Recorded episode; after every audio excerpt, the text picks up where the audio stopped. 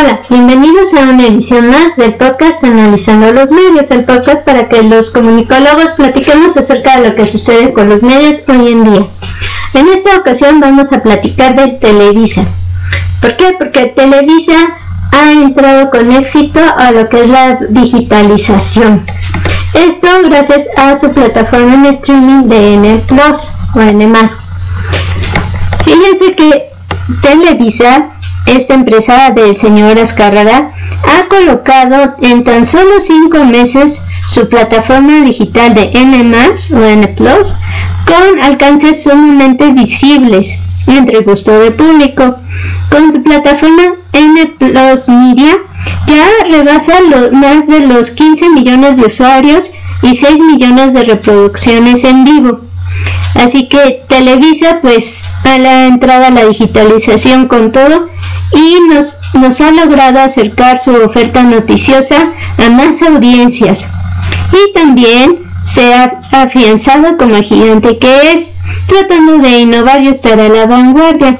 Ya con esto, pues como ustedes saben, ofrece grandes y variados contenidos en español.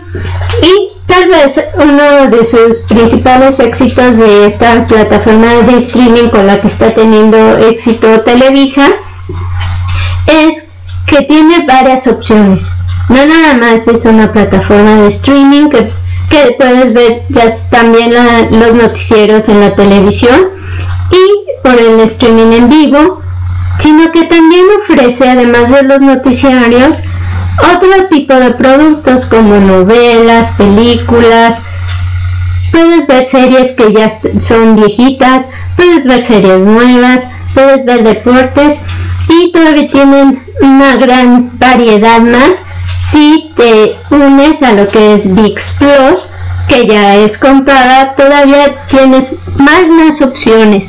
Entonces tal vez esto sea lo que ha logrado que tenga éxito Televisa con esta plataforma de streaming que a diferencia de otras que han tenido un poquito de problemas últimamente pues Televisa ahí va y esperemos que así siga y vamos a ver en el futuro qué pasa con Televisa, si sigue adelante o esperemos que no tenga problemas como algunos otros.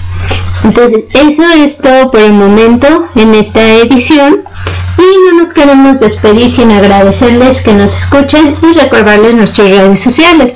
Analizando los medios arroba gmail.com, Twitter arroba analizando media, Facebook analizando los medios y YouTube analizando los medios. Nuevamente gracias por escucharnos y los esperamos en nuestra próxima edición. Gracias, bye.